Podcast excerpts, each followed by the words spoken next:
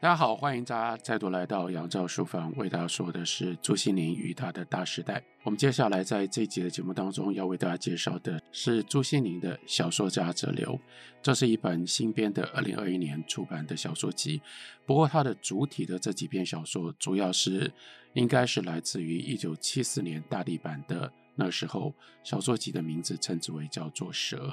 那从上一集为大家介绍的现在几点钟到。贯穿到这一集里面为大家介绍的这一本小说集里，它所收录的，例如说有恶，还有恶的完结篇，然后呢到蛇，还有小说集书名当中的这一篇就叫做《小说家者流》。这几篇它是有一个一贯相承的，在这个时期朱西甯他的创作创意的精神。所以，我们仍然是借用张大春他在那个现在几点钟这篇评文当中的意见，让我们更加能够体会朱西甯这段时间他跟新小说之间到底有一些什么样的关系。还有，当我们遇到这样的特殊的小说的时候，我们应该要用什么样的方式来看待，以及我们从这里面可以体会到朱心凌他在小说的写作上这个时期他做了一些什么样的重要的突破。张大春的文章里面告诉我们说，朱心凌的现在几点钟，这是上一期节目当中特别集中专注为大家介绍的小说，可以被看作是他个人以及台湾新小说的一部里程碑一般的作品。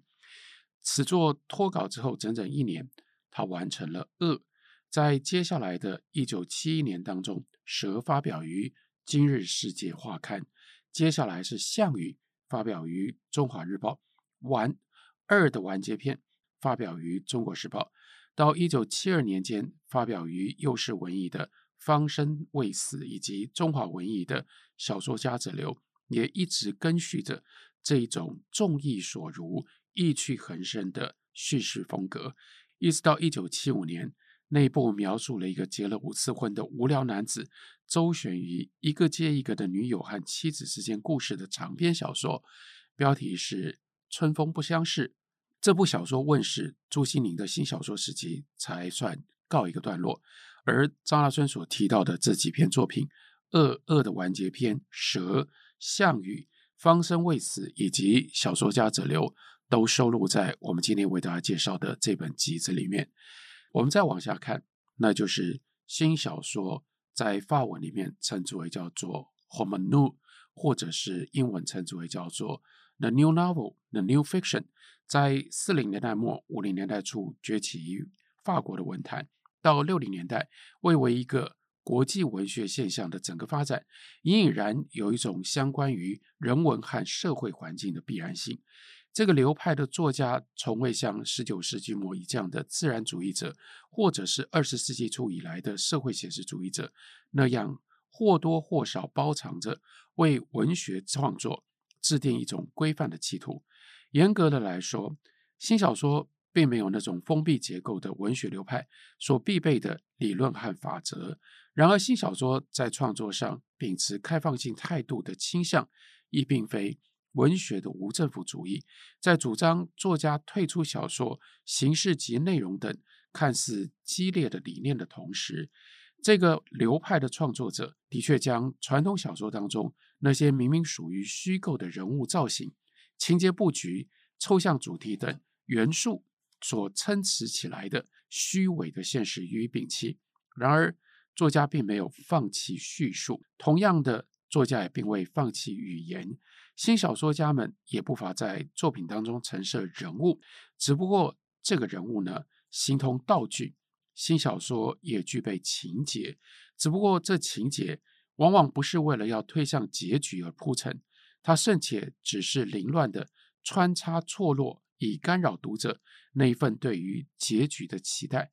新小说更未放弃那个从左拉，也就是自然主义的最重要代表作家开始就标榜的以小说为实验的论述，只不过实验的对象不再是人物，而是语言。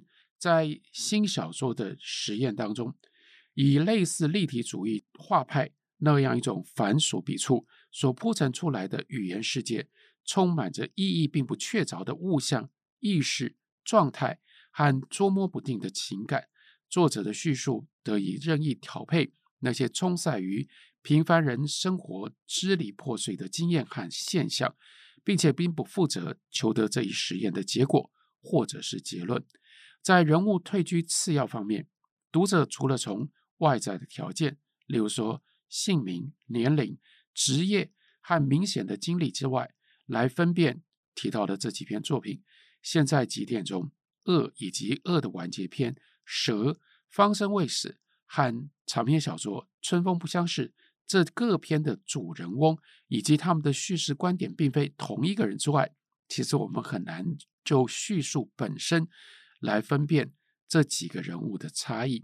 接下来，张大春举了几段例子，比如说有一段讲那样的一个场景，我们看到的是在舞厅里面。在这样的一个非常嘈杂的饭厅兼舞厅，一个表演的场景，在舞台上有一个外国人扮演的老牛仔。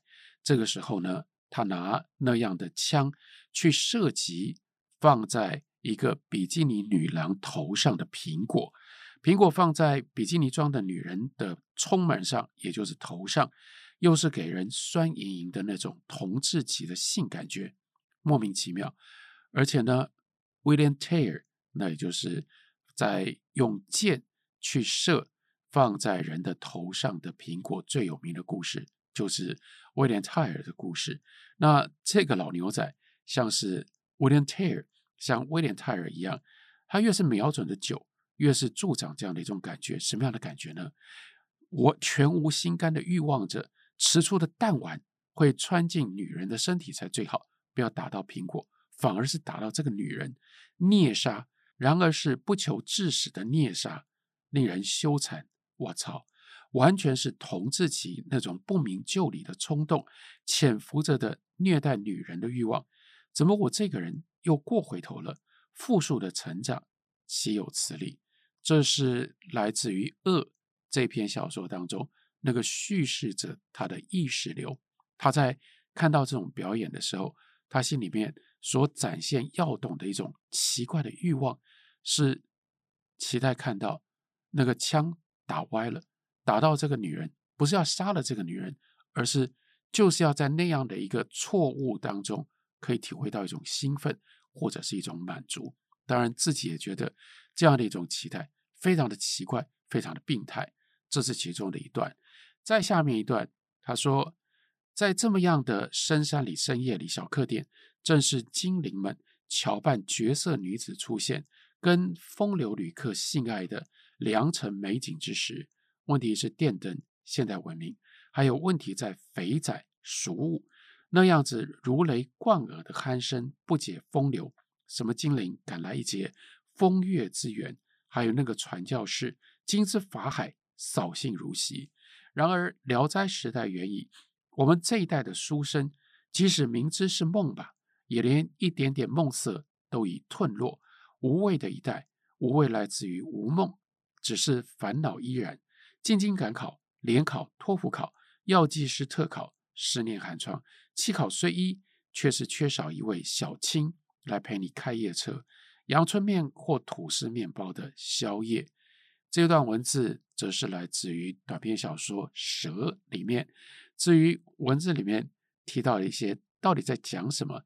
等一下，我们会比较仔细的来告诉大家。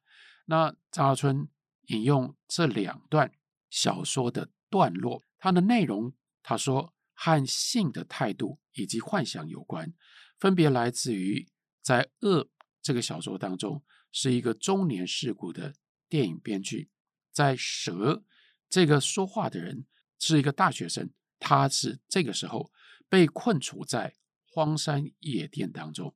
他说：“有趣的，并不是这两个人物对性的看法或者是解释是否相近，或者是如何的类似，而是叙述这两个人的意识活动的语言是一致的。朱西甯似乎并不担心这些分属于不同小说当中的人物，在相同的叙述语言当中会呈现彼此面目或个性相互重叠而显得模糊，因为人物在新小说当中。”根本就是整个叙述语言实验所使用的工具而已，而传统小说向力所强调的个性分明、性格判然的塑造，才是彻底的假说。在情节退居次要方面，同样是这几篇小说，蛇啦、恶、恶的完结篇，再加上方生方死，都是这种特性的小说。只不过他们在复杂性上，也许比不上现在几点钟。我们刚刚讲到的这几篇小说，跟现在几点钟一样，都采取了很奇特的一种独白体。那这独白体，它以独白作为它的真正的主要的内容。当然，这个独白它是有一个场景，可是这个场景呢，它的情节，一般我们对于小说的认知来说，那真的就是简单到不得了。例如说，刚刚讲到的这篇小说叫做《蛇》，它有一个什么样的故事？它的故事几乎是一句话就可以讲完了，那就是在一个夜晚里面，一个到山里面要去采集温带植物标本的一个大学生，他突然之间发现，就在他的裤子里面，在他的腰腿之际盘着一条蛇，把他吓坏了。那他当然。看不到这条蛇，他也不知道这条蛇有毒没毒。可是这条蛇就在他身上，因而逼着他不敢动。从头到尾只有这么简单的一个事件，所以重点就不是这个事件接下来要发生什么事。那小说要写什么？小说要写的是在这样的一个情形底下，这一个人他特殊的意识流。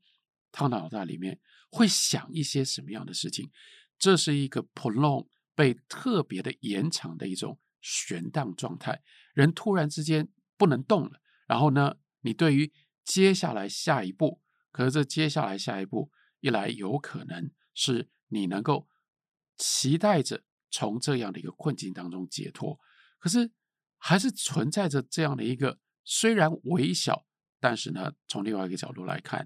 它的结果，它的代价格外的严重的一个可能性，那就是说不定这条蛇是一条毒蛇，虽然小，但它如果拥有剧毒呢？如果你一不小心动了，甚至即使你不动，下一秒钟、下一个瞬间，它就咬你一口，那你怎么办呢？就在这样的一个悬荡底下，人会有一些什么样的想法？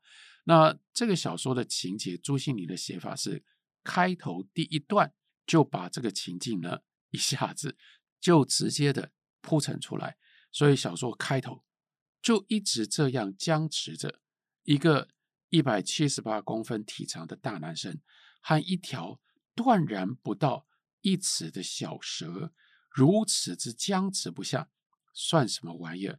他妈的，越想越叫人懊恼。这是情境，接下来出现了确切的时间跟地点。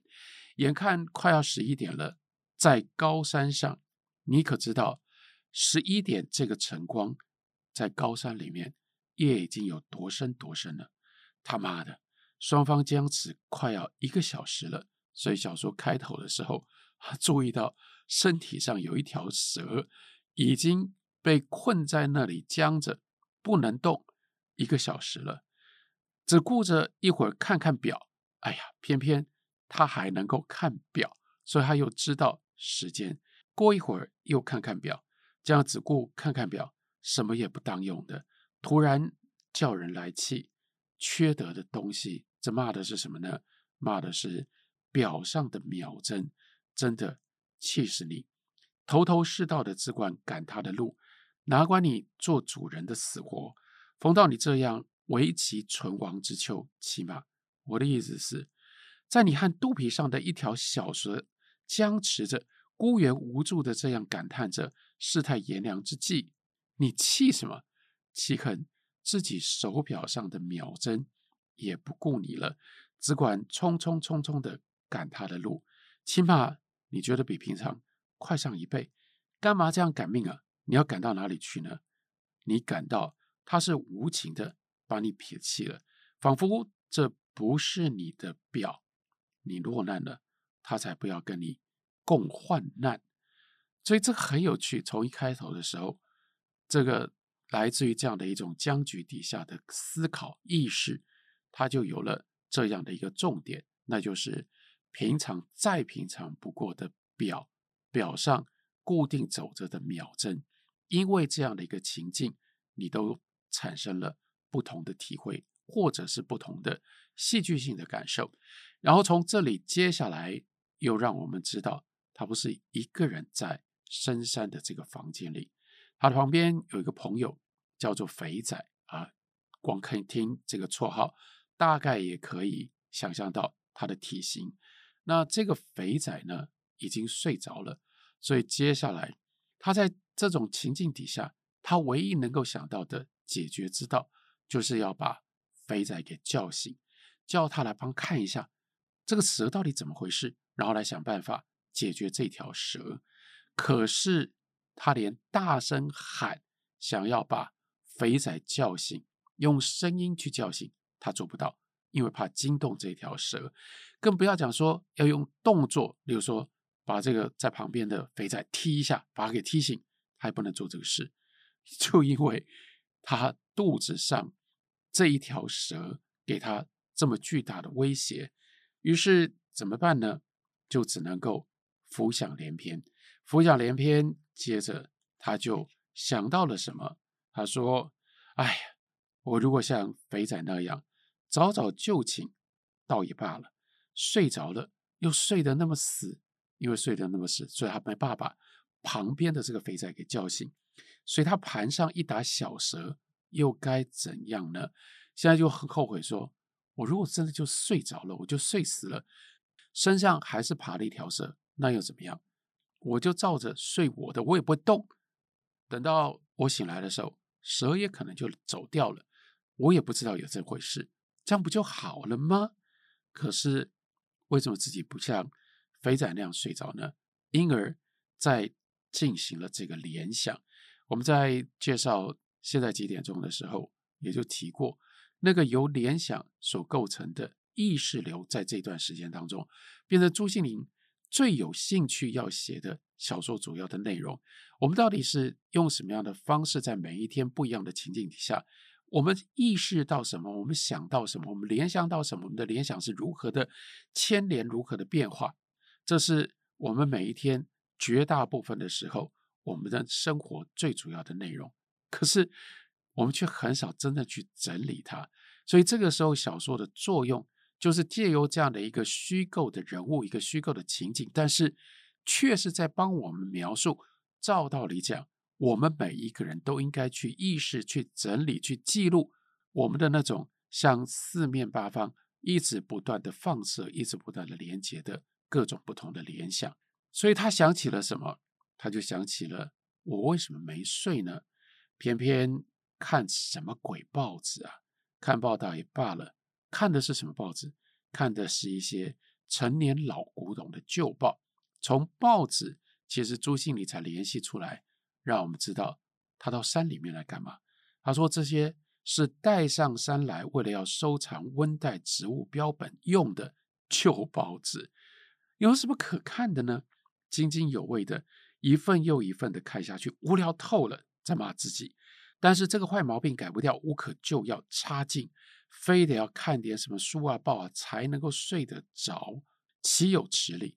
就是因为睡觉前一定要看点东西，就拿报纸看，结果就没睡着。他就接着先是继续骂自己：“你在看这个报纸啊？在看呢、不看睡不着觉的，你怎么不看了呢？把那一厚厚一叠的报纸看完了再睡嘛，反正睡在这里，瞪着大眼也睡不着的，很无聊嘛。”然后接下来一转，就对于看报纸这件事情，他有了不一样的评断。他说：“哎呀，不过看看过去的旧闻，别说啊，也蛮有意思的。例如说，这个时候在这些旧报纸里面看到什么？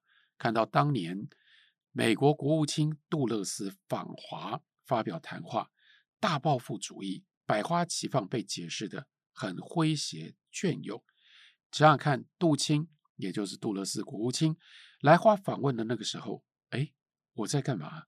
往前推算吧，一年年往前推算看看，哎呀，好惭愧，因为是烂数学，说出来要脸红的。连就这么几年这么简单的数字，也要同时扳着两手的手指才能够算得出来。好，算出来了，大二记在左手的大拇指上，不是吗？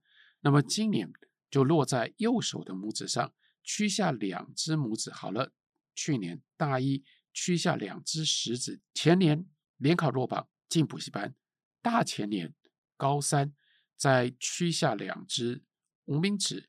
然后手指不够用了，屈下来的指头再逐个逐个翘起来，这都是非常有趣的细节，但同时仍然反映着他身体其他地方他不敢动，因为动了都可能惊动这条蛇。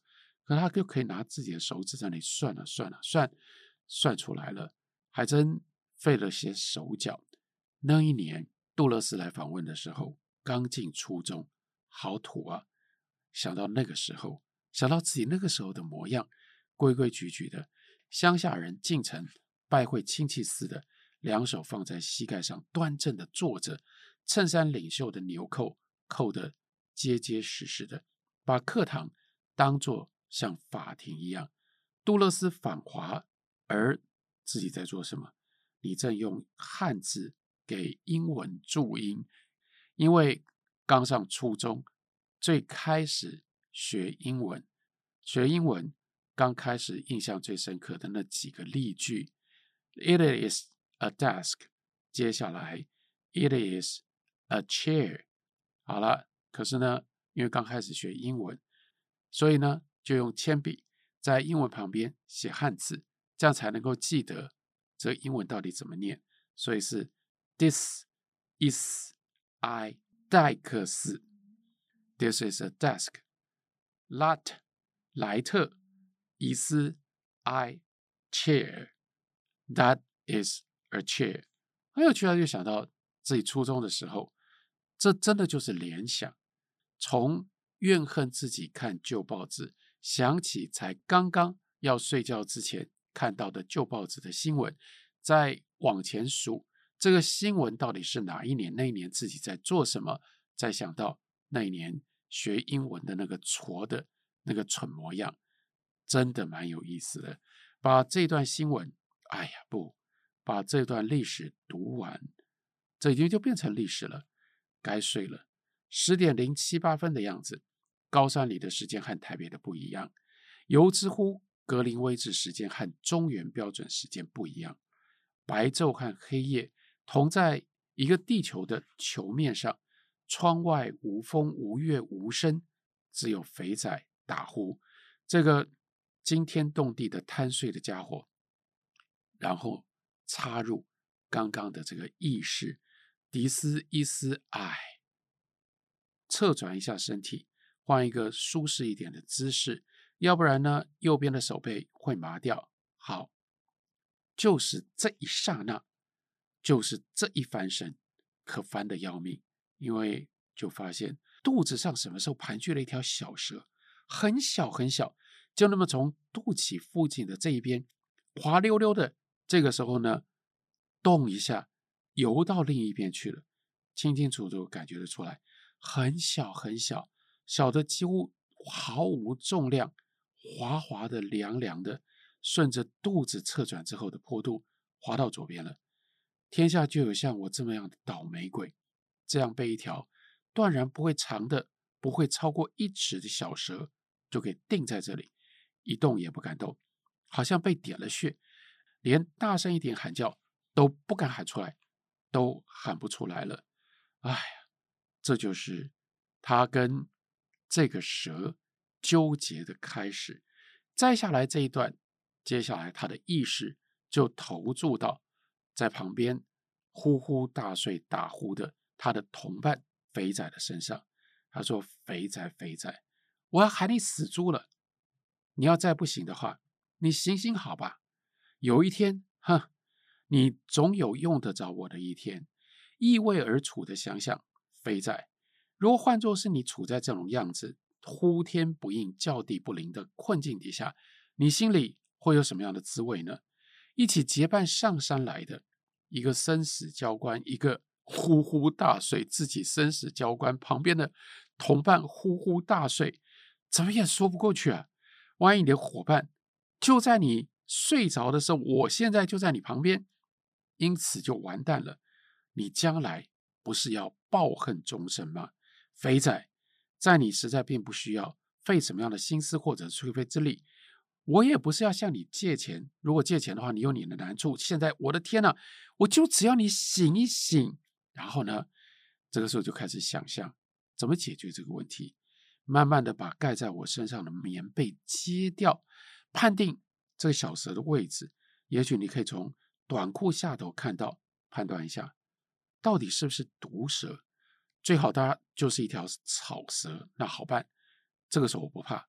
拼着被咬一口那都没关系，因为我们有带外伤药水，有带药膏，擦一点药就没事了。但是接着又想，万一不幸那是一条毒蛇的话，只要看得到毒蛇躲在哪里，总是有降住它的办法。比如说，比如说可以拿什么方法来对付毒蛇呢？这个他想到了 DDT，DDT 呢是杀虫剂，这个 DDT。对着它打，对着这个蛇喷杀虫剂，虽然不一定能够致命，起码可以让它晕晕乎乎的神志不清，那就好办了。也许它就会自己觉得气氛不太对，自动的游开，或者呢，这个时候他就会感到口渴，他就会想要到哪里去找一点水来喝。哎，但一转念头又来了，蛇到底喝不喝水啊？不管怎么样。DDT 对于所有的毒虫都应该是有用的，而且因为他们住在旅馆里，所以他这个时候又想，旅馆里一定会有 DDT。旅馆虽然这间旅馆简陋的要命，但也不可能没有 DDT。就算没有，再退一步讲，好，发生这样的事情，有毒蛇，要把毒蛇赶走，需要 DDT。这个时候什么回忆都回来了。走过车站的时候，小街上有一家。药房如果不卖 DDT 还算药房吗？药房一定有 DDT，不会的。我们现在不必为这件事情烦恼，也用不着你肥仔深更半夜跑到那么远到车站那边去买 DDT。旅馆的老板总得要想办法，他会有办法的。如果他没办法，嗯，再换一个念头，他要是不肯啊，他要是不肯帮忙，我拿他有办法。下山的时候。我就在他旅馆门口写着：“此旅馆内有毒蛇。”看，还有谁要上门？老板有办法吃得消这样的报复吗？不会的。客人遇上这种事情，旅馆怎么能够不管呢？旅馆自然会想办法解决的。所以他想到这里的时候，心里面就又觉得稍微安心了一点。